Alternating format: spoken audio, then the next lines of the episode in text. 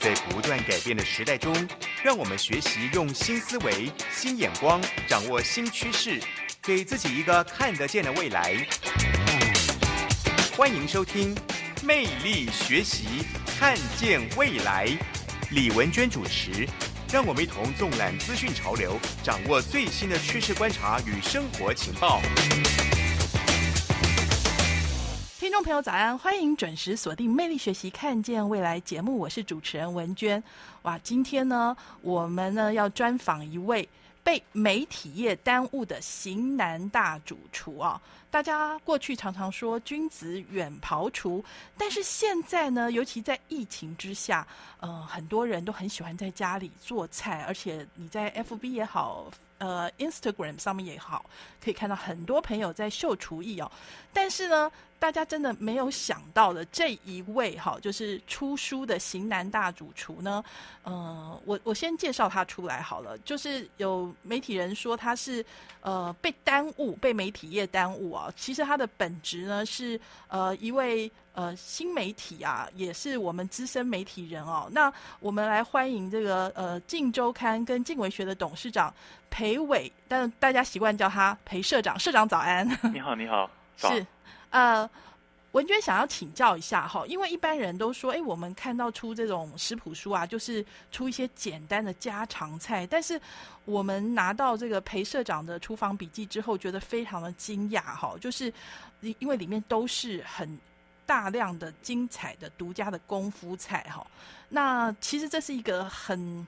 高纲的事情哦，先因为您的公务也很繁忙，可不可以谈一下为什么就是出这样子一本呃有故事的食谱书？呃，这个其实一开始是没有预料会这样子出书的。呃，我我在我在我的序里面有有讲的很清楚，我其实一开始是为了教我儿子做菜，因为他们当时申请研究所，然后呢，我就想说，哎，那也许他们会出国，那么我就教他们做一些。呃，买一些食材家里面做，然后这样比较省钱，所以我就开始教他们做菜。那个礼拜六呢，四点钟就准时回到家里，然后呢，我就教他们从简单的牛排怎么煎开始。所以一开始的动念是这样子的。那既然教儿子，我相信他们也不可能一下就学会，所以呢，我就详细的用手机拍下过程。每一个步骤该煎几分钟，然后应该有的色泽是什么样子，我详细的记录，然后呢就写在脸书上面，因为我想脸书他们就会一定会看嘛，然后就一步一步把这个东西记下来了。然后呢，当时因为是要教儿子做菜，所以其实我就写的非常详细，不会像我们看一一开始看到的食谱，就是说。呃，很简略。那些大厨其实很多东西都很简略。那既然是教我儿子做菜，我当然是希望他们能够完全复制，所以就写的非常详细。后来呢，因为疫情，然后呢，呃，我我记得我在公司跟跟美食组开会的时候，就说你应该找一些大厨来，呃，教人家怎么在家里做菜啊。他们就后来就回我说。呃，我看社长在脸书上写的东西就很详细啊，我看就把那个东西转成专栏好了。那我我觉得我好像也不方便拒绝，我就答应他了。这个答应他来就是噩梦了，你知道为什么吗？因为我就开始被要求了。嗯。他们就会说，哎，社长你写的你写的太简单了，你你要不要加一点故事啊，加一点什么都在里面啊？然后呢，呃呃，这些菜。有没有一些比较比较比较呃不寻常的菜啊或什么的？哎，开始有一些要求了。嗯。然后我就觉得糟糕，我好像开始自己挖了个坑。对对对，自己挖了一个坑。然后我觉得说，呃，我既然变成一个专栏了，那么我就应该要让它有些内容吧。于是你看我我我里面有讲，我跟台塑的总裁王文渊吃饭的时候，我就很不要脸了，我竟然跟他要那个要要台塑牛小排的食谱，他也吓了一跳，他就说啊，我我我我我不我不他不知道有没有这个食谱，结果呢，那个他们以前的总经理杨兆林就跟我第二天跟我联络了，就说哦有啊。以前跟我要过食谱的是蒋孝勇啊，然后他就把这食谱给我了，我。然后呢，我就是，他就说，哎，总裁说的条件是说，你复制成功的话，要请他吃饭。后来你请了没啊？请了，请了。他真的味道是一模一样吗？嗯，非常好吃，非常好吃。所以我就我就我就开始，你刚说就不是一般的家常菜了。其实我大部分都是很多都是很简单家常菜。嗯嗯。那呃，我开始慢慢想到一些。就像你你以前跑财经的嘛，哦，那我以前也是跑财经的，那我们都很跟很多的工商团体啊，企业人都有一些来往。对。然后呢，像我以前跑政治的时候，也跟也跟着政府参加过一些国外的活动，像 APEC 我都参加过好多次。是。好，那那跟这些这些这些人出国的时候，就会吃到一些很道地的菜，所以我就在跟顾连松在印尼的那次。我就吃到内地那我认为最好吃的牛尾汤，嗯，我就会把当时我记忆中的味道在这边把它复制，我就开始一样一样菜，呃，把它慢慢慢慢出，把它复制出来，这就变成跟我一开始的初衷不太一样了。我一开始其实是很简单的教我儿子做一些简单的菜，后来就慢慢复杂起来，开始做一些家里面的年菜，嗯，我爸爸教我的菜。然后就开始，呃，因为我的第一个路线在《工商时报》是跑美食旅游，是跑休闲产业，所以那时候刚好台湾很多大的饭店刚好要成立，所以我那时候就去试菜。我也我也常常说，我以前也也算玉树临风吧，七十公斤左右。然后呢，后来那一年的试菜结果，我胖了二十几公斤。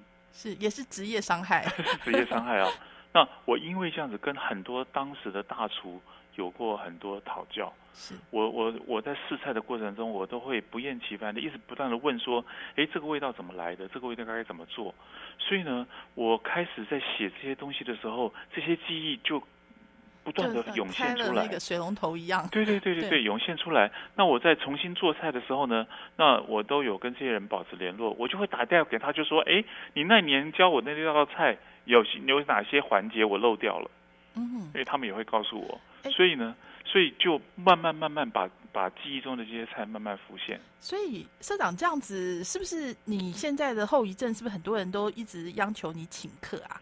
我本来就很喜欢请客，所以他们在还没有还没有出这本书之前，有很多人都在我家吃过饭。我很喜欢，我很喜欢做菜，我很喜欢请客。可是很累耶，你那些菜要。人要做出来，你你应该要有请好几个助手 一起来才行吧？呃，还好，就是最主要就是我我我想你是财经的，嗯，那我觉得做菜跟管理其实也很像哈，是嗯，那嗯，我就不太喜欢就是做我家里请客的时候呢，那个主主人啊，尤其是女主人，嗯，就在厨房里忙的忙的都是汗，然后客人在外面。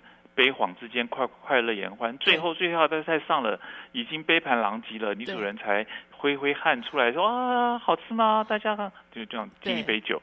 我不喜欢这样子，我喜欢是每道菜我都能够陪。所以我每次在做菜的时候，我就会设计。我觉得做菜是要准备的，每一道菜其实都可以让它很简单，最重要就是准备的功夫。你要去菜市场挑这个菜，好，你要先。你要知道这个菜该怎么做，它需要多少时间。然后呢，你在排菜单的时候就应该一道一道准备好。有的用烤箱，有的用炖的，有的用煮汤的，要时间要准备好。嗯。然后呢，有的是快炒的，那些材料全部都做好以后，客人来之前先上冷菜，先上拼盘。嗯。然后快炒两道菜，然后再来烤箱里面的牛排可能已经好了。嗯。好，然后再来炖的鸡汤上来。就一道一道，你你你你你只要在厨房随便拨弄一下，就可以上一道快炒。嗯嗯你把它设计好以后，主人绝对可以不断的在厨房跟餐桌之间游走。游走，哇！对对对，这有点像我们在这个编杂志啊，或者做内容啊，就是电视节目菜单一场秀，它也是要先有。呃，预判，然后再去把它整个 organize 起来哈。所以，呃，社长会不会觉得无心插柳柳成荫，这已经变成你的第二技能了？你有没有打算要把它？也不能算是第二技能。我我其实我的初衷还是一样，就是我当时就是为了教小孩子做菜嘛。后来就慢慢慢慢，我发现了一件，呃，我我自己很意外的事情，嗯。就是因为我父亲过世的比较早，嗯嗯。所以我儿子他没有机没有机会接触到他们的祖父。嗯，那我里面有很多菜是我爸爸教我的，是，那我在教这些菜的过程中，我就让他们接近到他的祖父。嗯嗯嗯，很多菜我就会跟他们讲说，哎，当时我爸爸呃带我去哪里玩，去去怎么样，然后我们回来做了什么东西，然后不知不觉就把他们呃从来没有接触到我的父亲就介绍给他们。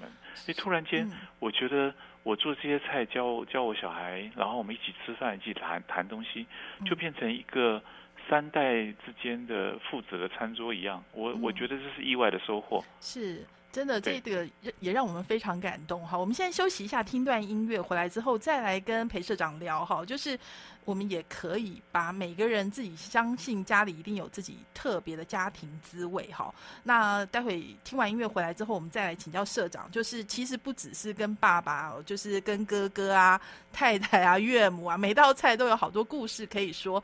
我们休息一下，回来再请教一下社长哦。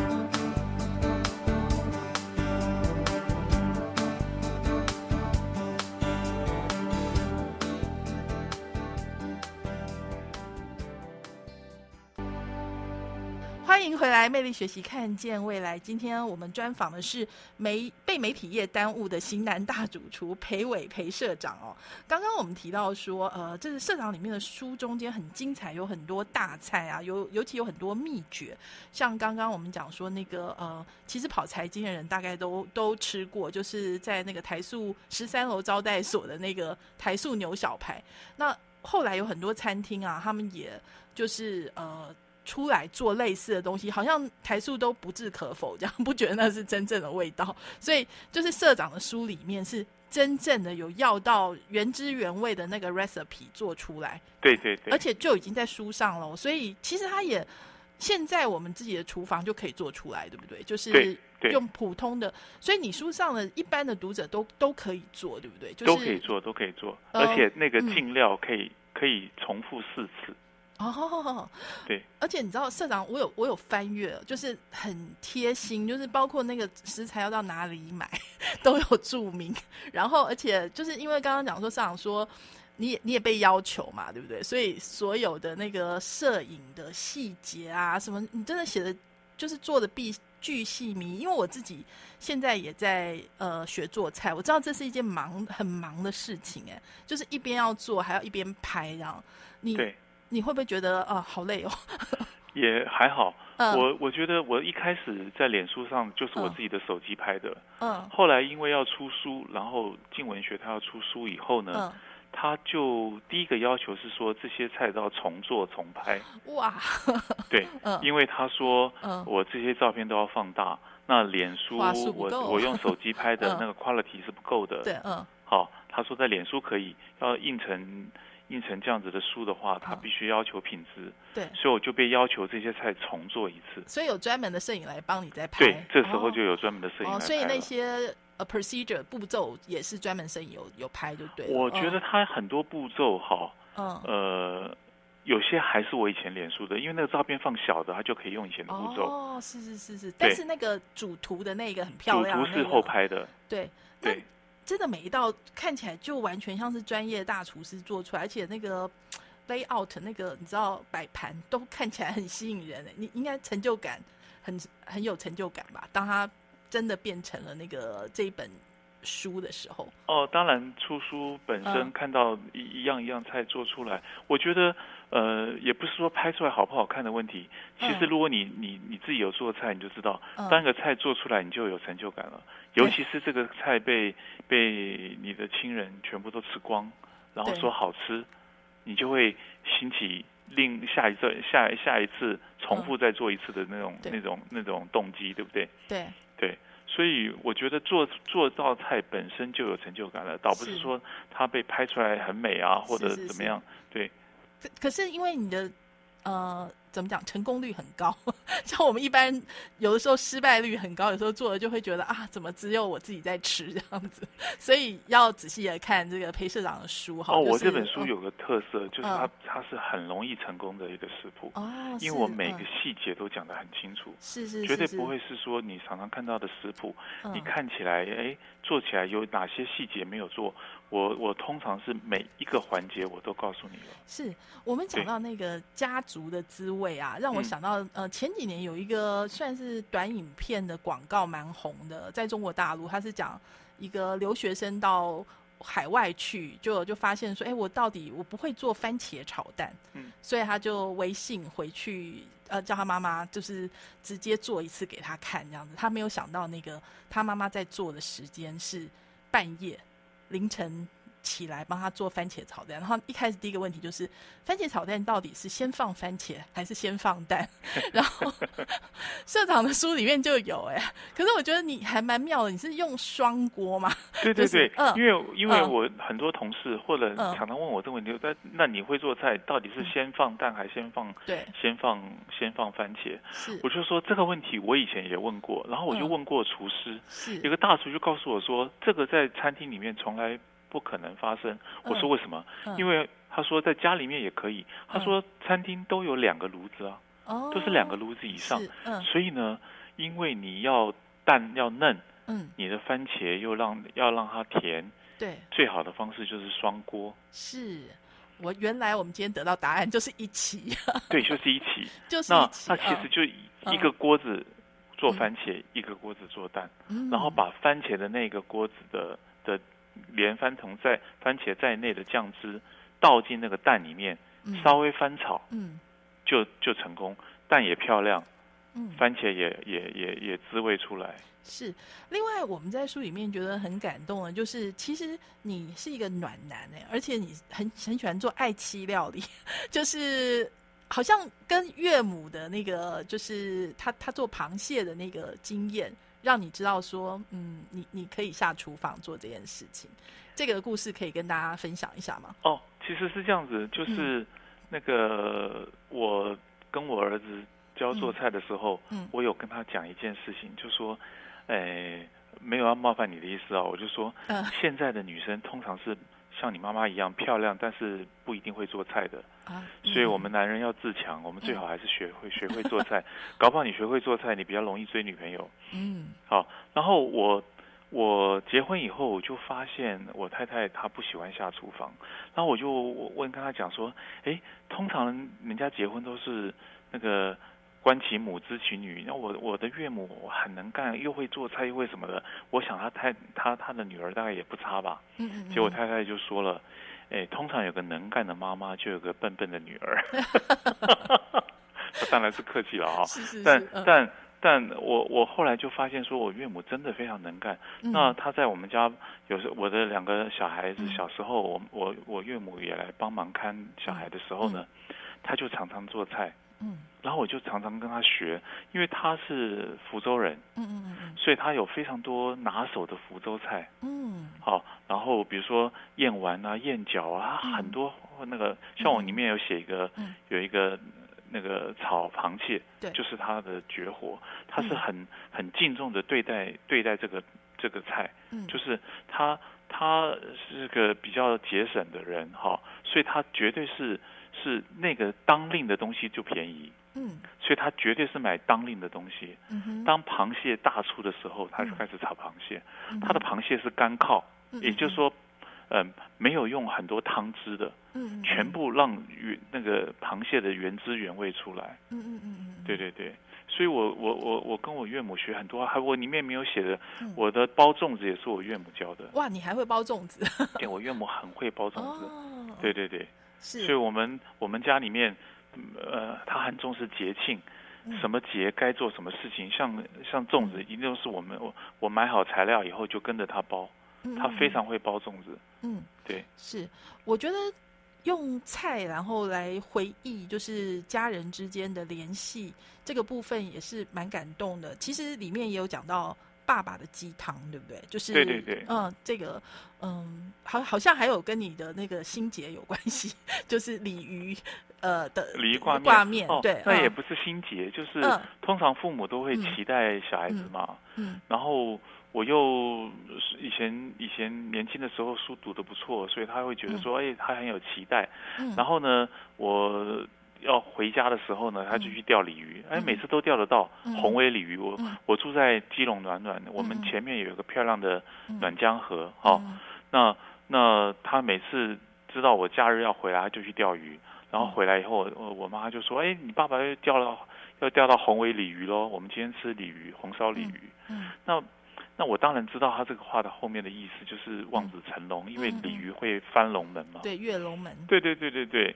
然后呢，我就觉得那个鲤鱼的滋味好沉重哦。对 对，是，所以说就是呃，在你教孩子在做这些菜的时候，就是也把家族的这些共同的滋味传递下去。而且你在写这些文章的时候，你自己是不是也感觉好像一个时时光穿越机回去那个是啊时候？是啊对嗯对，我就会想到我以前跟我爸爸去去钓鱼啊，我很喜欢陪他去钓鱼啊，去去打猎。以前年轻的时候，然后呢，我们就他就我就坐在他旁边陪着他钓鱼，嗯，然后就觉得什么话都不用说，就父子能够在一起这样子的是非常好的。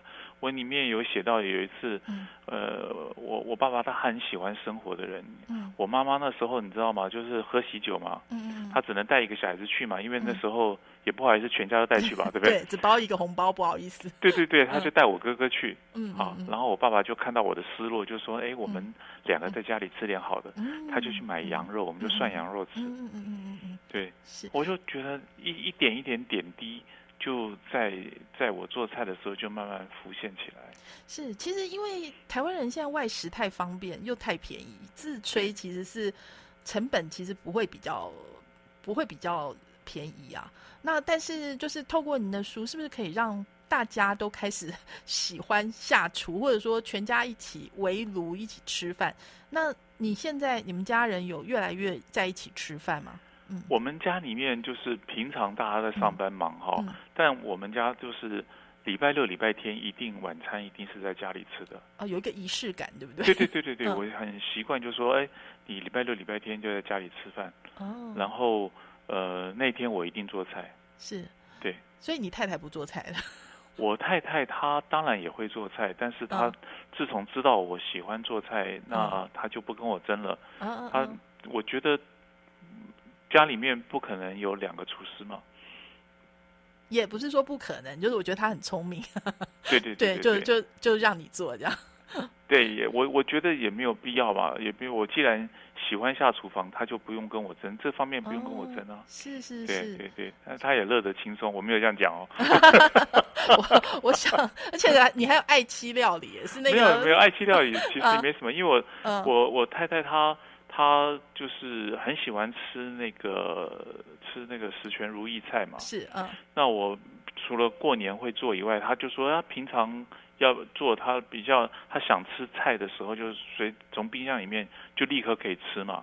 嗯嗯嗯，那我就会多做一点。那嗯平常吃的时候呢，我就不一定像过年那样做，我就有时候有时候会加，比如说姜黄粉啊嗯嗯嗯，过年是加麻油嘛，嗯嗯嗯那这边可能就加姜，就会稍微变化一点。嗯，那就是这种东西一做就是做一堆，然后就冰到冰箱里，它嗯随时就可以拿出来吃。是，而且也不是什么爱妻料理，就是比较简单了。而且而且健康，对不对？而且健康健康对对对健康，对哇！其实你看做菜哈，就是呃，可以让家人的感情联系，而且呢，刚刚讲说社长会吃、懂吃、会做，好，最关键的是说从料理可以看出，就是蔡珠尔说的嘛，作家他说就是看出您的家庭身世、旅行史跟世界观哦。所以我们休息一下，待会呃。结束音乐回来之后呢，我们再请教社长，就是其实这么多，因为其实你做了一百多道，对不对？其中六十七道变成这一本书嘛，对对对然。后其中一定有很多精彩的故事。哈，我们呃听完音乐回来之后，再跟社长好好聊哦。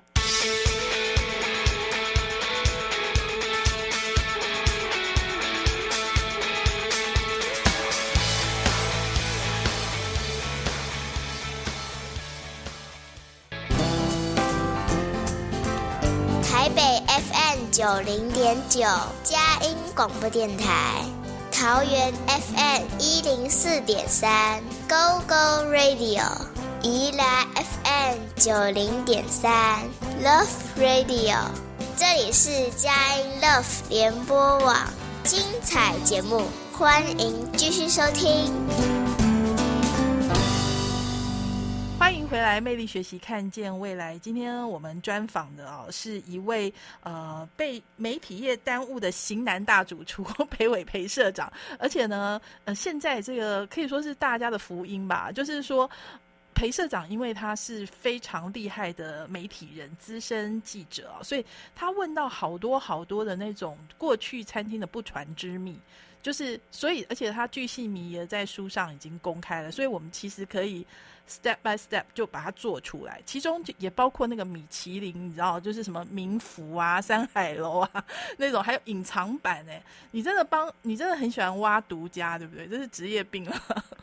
没有了，就是就是有我我我举例来讲，你说那种独家或不传之秘啊，比如说民福的牛肉羹，嗯，好，嗯，那个其实就是我当时做了民福很好吃的一个，就是那个牛腩汤，它的清炖牛腩，对，非常好吃嘛，对不对？然后我做了以后呢。那国剧的老板陈泰明，嗯嗯，就跟我通电话他就说：“哎，他的牛腩汤很好吃，可是你知道吗？有一样东西他不太常做哦。”我说：“什么东西？”他说：“牛肉羹。”他的意思就是说他吃得到，我不一定吃得到。对，我觉得他有点在炫耀的感觉。对对对。然后呢，我就我就悠悠的告诉他说：“我也吃过了，而且还做出来喽。”对。然后我就想说：“好，你既然……”这样说，我就我就下个礼拜我就把它做出来。哦，对对，然后这个就是呃书上就可以，大家其实它呃是一个搞纲的东西，对不对？比想象中间搞纲，因为它连它食材，嗯，所谓搞纲，还有阿朱姐说它就麻烦呢。对，他他为什么会这样说的原因，倒不是他的程序多么复杂，而是他要很专门，因为你知道吗？嗯，那个牛肉羹就是那个本土的菲力。里面的中段的部分，那个肉非常的嫩。对。那那它并不是列在菜菜单上，所以如果有人点了这个菜，他就必须要专门去市场挑挑过来。是。对，那挑过来，你知道那个中段的菲力不一定每天都有。每天都那个，所以他有订他才去，然后过来他也不能先行准备。你知道很多餐厅都有些东西是半成品嘛？对，就是已经先炖到差不多，然后客人点了以后就开始上去，然后开始蒸。嗯嗯但是牛肉跟这道菜就不可以这样子，它就必须你你必须要要先腌制之后呢，然后要放进地瓜粉开始搓。嗯然后另外那个高汤就要准备好，嗯然后呢，这边这边一半的一搓揉以后，就要一赶快丢进汤里面一滚就要上桌，嗯，所以它其实准备的功夫要比较麻烦。是，所以说其实我们呃说常常在一些餐厅，你知道他有那种熟客，那。就是看到这道菜就会想到那个人，有这种感觉。对对对。然后呃，其实社长里面有非常多这种很厉害的餐厅、很厉害的菜的复刻版。其实其实像那个潮潮汕卤味嘛，对不对？对对对。那个那个也很厉害呀，嗯。对啊，那个是那个，如果你们呃有跑过餐厅餐饮的这条路线，就知道那个小黑，嗯嗯，啊，那个那个那个厨师他。他有在好多家餐厅待过，他的他的潮州卤水非常好。嗯嗯嗯那我就里面写出了他的轨迹，他从哪边到了哪边，然后把这个潮州卤水留在这个饭店。嗯嗯就这样子。对。然后，然后后来我一问，发现说，其实其实这个配方也不复杂。嗯嗯嗯嗯。哎，主要是对待食材的这样子的尊重的心。嗯对。你你这。这几年来真的很有系统的重新做之后，你觉得跟你当年就是说只是在家里做有没有差距啊？就是我们从学习的角度来讲，厨艺的这个自学之路来讲的话，哦，这样子讲好了。如果是在家里面做的话，我过去这几年在家里吃，就是呃，通常是家人比较爱吃的东西，我就会重复做，会一直重复做，一直重复做。嗯，好，那。开始做这个的时候，我我太太跟我小孩也抱怨过，他每每一每一周 都要吃两种不同的菜。还有呢，如果你们拿到书就发现，那个分量其实蛮大的，对不对？对。你知道为什么吗？嗯。因为我一次只做一道菜。哦。比如说，你看我他们星期六回来，我通常都是四点做到嗯五点，然后五点吃饭，然后只做一道菜，这道菜就是那一天吃饱，是，所以就分量很大。所以分量你常常看到上面分量说，嗯。呃，我们的编辑就说这个分量是八人分量哎，我说对。嗯。对，原因是为什么？因为我们嗯那天什么菜都不吃，就只吃这道菜，要吃到饱。嗯嗯嗯嗯嗯，啊，是。所以我我我我的我的家人有抱怨，就说我自从开始写这个专栏之后呢，嗯他们每周都有不同的惊喜啊或者惊讶，因为他们要吃各种不同的菜。所以所以老实说，还是有那个就是排行榜吧？有没有自己觉得或者家人或者是哎吃的人觉得最好吃的？你还是你觉得哎，通通是我的小孩，我都很爱的？哦嗯，其实我我觉得我做的每嗯道菜我都是我爱吃的，我才会去想想做它嘛。哦，嗯当然小孩子或者是嗯是我太太啊家人，他会有不同的嗜好嗯嗯啊，比如说我大儿子不吃鱼，嗯好、嗯啊，那那他他很好笑，他说他不吃鱼的原因是因为我太太在怀孕的时候啊，嗯呃，特别喜欢半夜就想叫我去麦当劳买鱼堡，然后他就说嗯他一定是在妈妈肚子里面吃太多鱼了，是、啊，所以他现在哦变成他不吃鱼的理由，这什么理由啊？真是的。对啊，我想说应该是爱吃鱼，妈妈才会 想吃鱼才对啊，嗯 对，嗯所以所以呃所以我就会想说，哎，我鱼要做什么样的东西？好嗯，那我们平常的话，因为我我大儿子不太吃鱼，所以我嗯平常在家里面，好，就是鱼的话，有嗯有做鱼的，一定有另外一道菜是是是他可以吃的。是但是我现在开始做这个东西，你发现有非常多鱼料理，他就非吃不可。是。那 社长，你这个应该是第一本嘛？应该是 series 对不对？系列以后还会有系列二、系列三一直下去吗？我嗯我想可能是这样子，因为嗯因为我目前在在杂志这边的专栏已经到快要一百四十期对了，嗯然后他们呃目前这次出的只有六十几期，那我还在继续写，所以我相信哦他们应该、应该会有第二本的计划吧。而且会变成影片，对不对啊对？而且就是有可能变电视节目啊，嗯。我这个我就不知道了。嗯，我觉得应该，因为我最近在 Netflix 上面看到那个，你知道，就是 Paris，就 Hilton Paris，呃，那个 Paris Hilton，他有一个派对，也是一个节目，我觉得蛮有趣的。但但是我们要拉回来讲说，就是这个社长的美食自学之路，哈，就是呃，有人形容说，好像那个金庸武侠小说里面的九阳神功，吸星大法。把各家的精华都吸到你的这个呃身上哈，当然是也是有点半开玩笑啦。但是我们从学习的角度来说，在这个呃学习厨艺之路上面，还有哪些体悟呢？是不是跟人生哲学啊或者管理上面有关？我们休息一下，听段音乐，回来之后再来跟社长聊哦。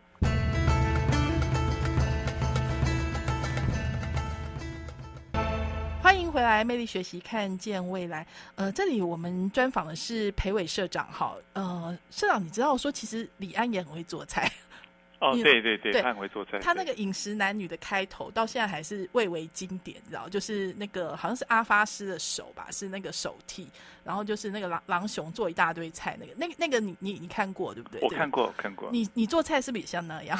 没有啊，我跟你讲，呃，我觉得那个张宏志他写序里面写的很好，就说嗯这个看我看完我的这些菜嗯，他觉得是是很励志的，嗯，励志。因为每个人都嗯 可以很努力的成为一个很会做菜的人。就算你不一定是名厨，没有那样子的刀工。哦我绝对嗯我绝对不会是名厨，我也不能说我是个美食家，嗯，我只是爱吃，嗯因为爱吃，然后又曾经跑过这个路线，跟很多这些人呃嗯讨教过，嗯然后我也很幸运，因为我以前跑的很多地方都需要吃饭，嗯那嗯我又我又喜欢问问题，所以不知不觉就把这些美食的味道记忆起来了。嗯，对，而且你们家族也是汇集五湖四海，所以说就是各式各样的菜，就是所以你在这段美食自学之旅，当然是以中餐为主啦。但不过我印象中蛮深刻的是那个黎智英先生的，对不对？哎，英，式烤牛排嘛，对，英嗯式、英式类的牛排，对然，后